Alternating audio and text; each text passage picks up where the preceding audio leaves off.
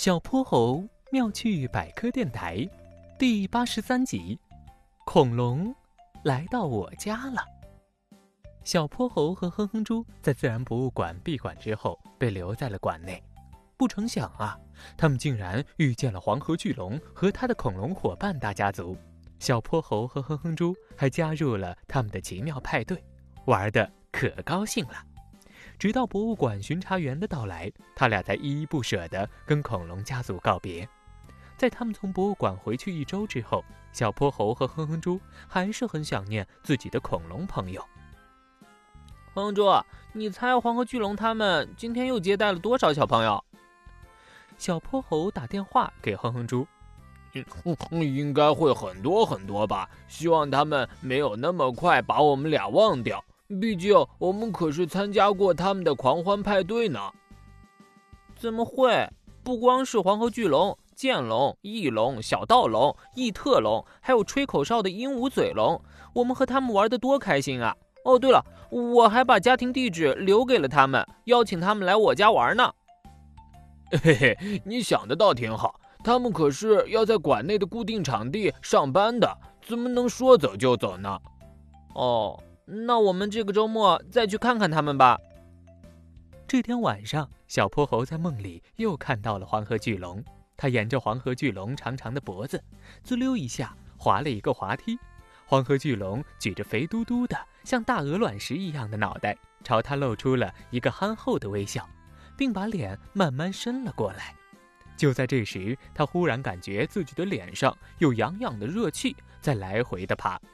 小泼猴以为是爸爸跟他开玩笑，半梦半醒间微微睁开了眼，然后却差点惊呆了。原来啊，是一个大大的鼻孔正在他脸前咻咻的喷着气。大鼻孔看见小泼猴醒了，连忙把脑袋往回一撤。小泼猴这下看清楚了，他眼前真的就是梦中那张黄河巨龙的脸。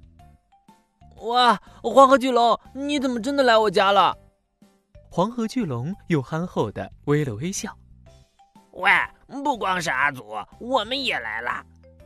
爱吹口哨的鹦鹉嘴龙在窗外的草坪上压低了声音说：“黄河巨龙阿祖把长长的脖子从三楼的窗子里伸进小泼猴的房间里，弄醒了他。但鹦鹉嘴龙他的个子可没有那么高，只能和剑龙他们在草坪上等着。你们真的来了呀？一路还都顺利吗？”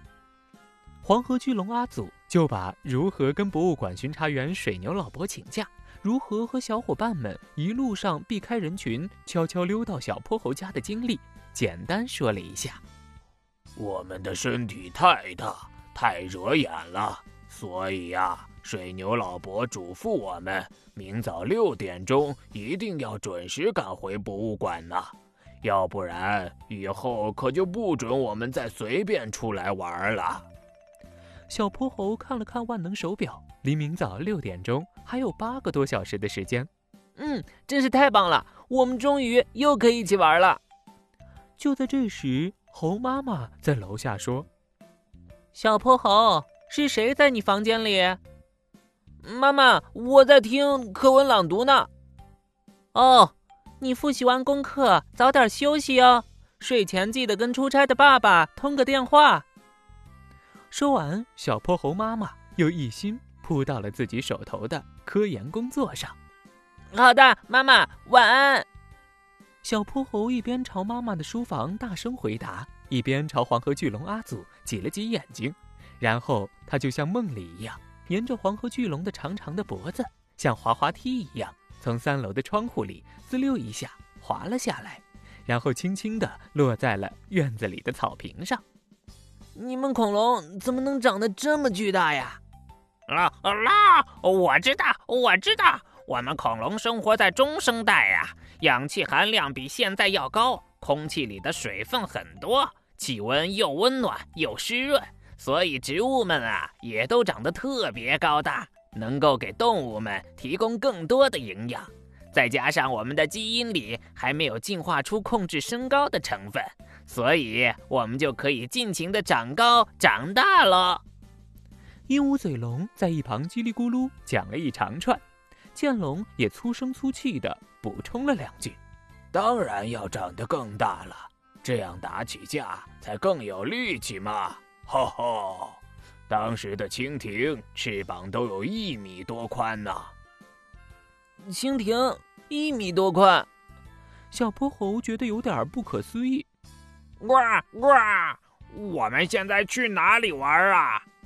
翼龙在栅栏上轻轻拍着翅膀问：“嘿嘿，我们叫上哼哼猪他们溜进游乐场去玩好不好？反正到了晚上，里面也空无一人。”异特龙听完，第一个跳了起来，小盗龙也开心的手舞足蹈。太棒了，太棒了！我们这次可以大闹游乐场了！哈哈哈哈哈哈！小朋友们，小泼猴和他的恐龙大伙伴们又会在夜晚的游乐场里遇到什么好玩有趣的事情呢？咱们下个恐龙故事里再见吧！小泼猴。妙趣百科，一天一个小知识。如果你喜欢小泼猴，想和我成为好朋友，一定记得点击订阅哦。同时，非常欢迎大家在节目下方留言，把心中的大问题、小问题告诉小泼猴，我们会从中挑出好玩有趣的来做解答和分享。被挑中问题的小朋友还会有一件小礼物送给你哟。